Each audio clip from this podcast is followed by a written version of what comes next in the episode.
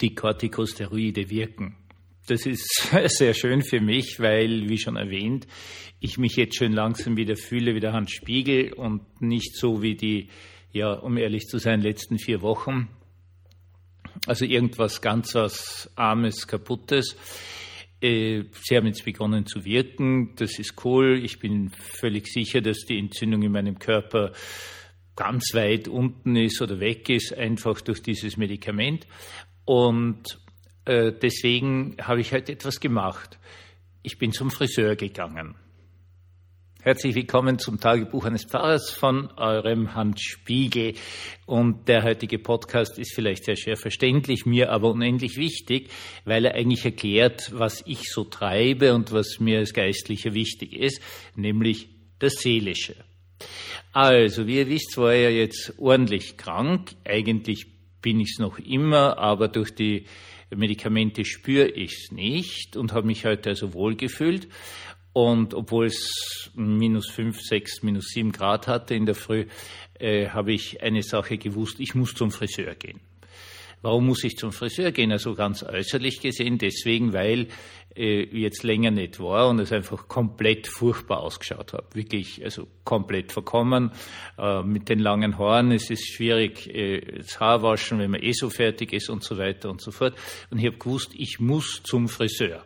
Das ist eigentlich eine dumme Idee, weil jetzt nach fast einer Woche stark dosierte Steroide natürlich mein Immunsystem runtergefahren ist und ich eigentlich jetzt am was jetzt logisch und gescheit wäre, zu verhindern, möglichst jeden näheren Kontakt zu irgendwem. Gut, ich habe natürlich FFP2-Maske auf, war ganz früh äh, bei dem äh, Friseur, so dass ich eigentlich alleine drinnen war, bis auf den Friseur logischerweise, und haben mir dort die Haare schneiden lassen. Und das war unendlich wichtig aus einem sehr einfachen Grund, weil es etwas gibt wie das Seelische.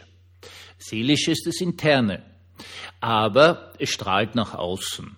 Das ist ja wie beim Beamer oder so.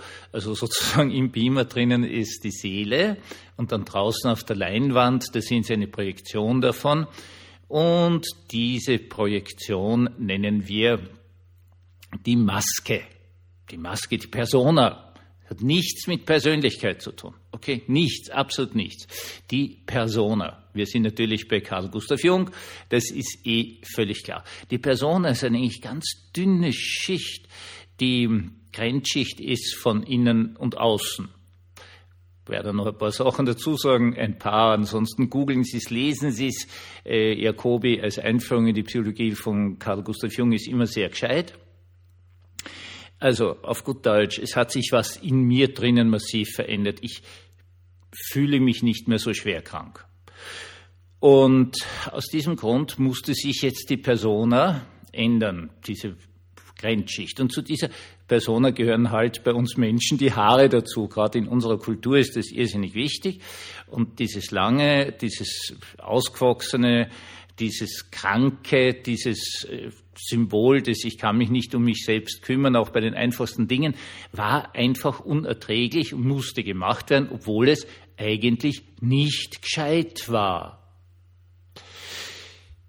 Als Geistlicher fühle ich mich zu 100 Prozent dem Seelischen verpflichtet. Denn auf der einen Seite drängt die Seele pausenlos nach außen. Also unsere seelischen Inhalte zum Guten und zum Bösen, auch zum Beispiel irgendwelche seelischen Verletzungen, drängen nach außen. Einfaches Beispiel ist aber einmal, wenn jemand ganz stark miterlebt, jemand, der betrogen worden ist, also ganz furchtbar betrogen worden ist und ab diesem Zeitpunkt logischerweise immer Betrüger gefunden hat, sich immer in Betrüger verliebt hat. Ja, aus dem ganz einfachen Grund, weil dieses einfache Erlebnis so massiv war, dass egal wer auch immer in der Nähe war, automatisch ein, als Betrüger empfunden wurde und ja, da kannst du jetzt dann nichts tun. Also werde immer betrogen. Ja, also überhaupt nicht, natürlich in der Realität ist aber völlig wurscht, weil die Wahrnehmung ist so, also umgeben von Betrügern. Eine andere Realität als unsere Wahrnehmung haben wir ja nicht. Ähm, Sie sehen also, wie wesentlich diese Persona ist das ist diese, diese Grenze. Auf der anderen Seite kann die Persona, und das musste ich heute auf Biegen und Brechen leben, natürlich ein äh, Schritt in Richtung Gesundung sein. Und dann muss das geschehen. Diese Person ist etwas unglaublich Faszinierendes, weil sie zunächst einmal einfach die Interaktionsfläche mit der Umwelt ist. Und das ist auch das, weshalb zum Beispiel Jugendliche, die zum ersten Mal eine, eine Persona auszubilden beginnen, oft solche großen Schwierigkeiten haben, weil sie dauernd mit der realen Welt kollidieren, sich fragen, Anpassung oder Individualität, das ist ein dauerndes Thema Anpassung oder Individualität. Genau an unserer Person, an unserer Maske, an dem, was wir sichtbar machen für andere, passieren diese Dinge. Bin ich ich selbst oder bin ich einfach angepasst oder gar überangepasst? Oder verweigere ich die Anpassung, muss damit dann leben, dass ich mich halt zurückziehen muss? Also das kann jederzeit sein. Dann muss ich halt dort weg, weil sonst bricht das alles und das wäre dann eine psychisch hochgradig gefährliche Situation. Mein Job als Geistlicher, wie ich es verstehe, ist die Stärkung des Seelischen. Das ist ganz klar. Die Durchdringung auch der unbewussten Inhalte, die durch Gottes Gnade uns gegeben sind, unglaubliche seelische Kräfte, die in uns drinnen sind, die einfach nach außen drängen. Und dann muss man halt schauen, wie man die Persona strukturiert. Also man kann zum Beispiel so ein positives Zeichen setzen wie ich heute. Ganz ein massives und starkes Zeichen setzen von, okay, ich will gesund werden. Man kann natürlich auch ganz furchtbare Dinge machen und, und sich ganz furchtbare Masken aufsetzen. Also zum Beispiel diese Leute, die sich dann schon im Gesicht tätowieren lassen. Das ist eine hochgefährliche Geschichte, weil dann ganz klar ist, okay, da sind hohe Ängste da. Da möchte ich dann sogar schon mein Gesicht verstecken. Da setze ich mir dann wirklich eine fremde Maske auf und ich mache mich vor allen Dingen monotypisch. Also dann bin ich nur noch das. Eine Geschichte nebenbei bemerkt, mit der alle Geistlichen, alle Pfarrer und Pfarrerinnen pausenlos kämpfen, weil an uns dauernd herangetragen wird, ein Geistlicher, Pfarrer, Pfarrerin, die sind so und so. Und da kommt es zu hohen Kollisionen zwischen dem, was die Individualität ausmacht und dem von außen aufgedrängten Bild. Da kann es also wirklich, wirklich hoch belasten und auch wild zugehen, weil natürlich ein Mensch eine Lebensaufgabe hat. Und das ist jetzt vollkommen klar. Als einzigartiges Kind Gottes müssen wir immer individualisierter werden, immer mehr, zum Beispiel Hans Spiegel, im Kern, so wie Gott ihn will. Äh, das kann natürlich zu hohen Konflikten führen, weil andere Leute dann sagen, na ja, aber Pfarrer ist einfach so oder so oder so. Ähm, da gibt's jetzt nichts. Also der ist jetzt so. Die Dinge in unserem Leben, meine Lieben, sind unendlich spannend. Und bitte vergesst das nicht. Gott hat mit euch etwas vor. Und dieses Vorhaben Gottes ist von vornherein in eurer Seele festgelegt. Und diese Seele, die wird niemals Ruhe geben. Die wird immer versuchen, nach außen zu drängen. Die wird versuchen, euren Körper, euer Leben, sogar eure Umwelt zu prägen. Die strahlt wie die Sonne selbst. Und das ist unumgänglich, sonst kommt es eben zu ganz, ganz großen, ganz furchtbaren psychischen Deformationen, Zusammenbrüchen, Kraftlosigkeit, Depression unter Umständen, sogar über die Verleugnung bis hin zur Abspaltung, das heißt in die volle Geisteskrankheit hinein. Das alles ist nicht verhinderbar, es muss die Seele leben. Und sie muss an dieser Grenze zwischen dem Inneren und Äußeren etwas tun.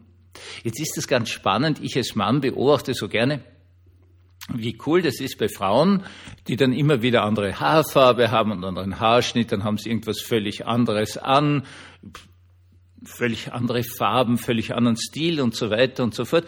Das heißt auf gut Deutsch, Frauen tun sich sehr viel leichter mit Persona sind aber offenkundig da auch wieder in irgendwelchen für Männer nicht wirklich ganz verständlichen Konflikten drinnen, was man jetzt gerade tragen muss, was gerade Mode ist und so weiter und so fort. Das verstehen Männer Gott sei Dank de facto nicht. Das ist eine große Erleichterung. Und auch dort ist natürlich wieder dieser Punkt, ja, was mache ich mit meiner Persona? Wie zeige ich mich? Was zeige ich von mir? Und diese Fragen sind absolut lebensnotwendig. Und mein Job als Geistlicher besteht darin, Seele mit dem Wort Gottes dauernd so zu bestärken, dass sich diese Seele Bahn brechen kann in die Welt hinein. Das ist nicht immer einfach. Es ist, wäre schön, wenn es immer so einfach ginge, dass man einfach zum Friseur geht und sich einen anderen Haarschnitt verpassen lässt und damit klar sagt, okay, das ist jetzt mit mir ident. Ich werde gesund. Ja? Coole Aussage. Passt. Und so. In Wirklichkeit ist das natürlich alles viel, viel, viel, viel anstrengender. Aber, und das ist es, das ist das Faszinierende am Religiösen, es ist ja nicht umgänglich. Du kannst dich um diesen sogenannten Individuationsprozess, also du selbst zu werden und das auch in deiner Außenwirkung klar zu machen, einfach nicht drücken. Es ist nicht vermeidbar. Und wenn es nicht vermeidbar ist, dann ist es doch das Gescheiteste, jede Möglichkeit, jede Ressource, jede Energie zu nehmen, die man kriegen kann. Und das ist schlicht und ergreifend der Glaube, der absolutes Vertrauen auf Gott ist. Wunderschönen Abend uns allen.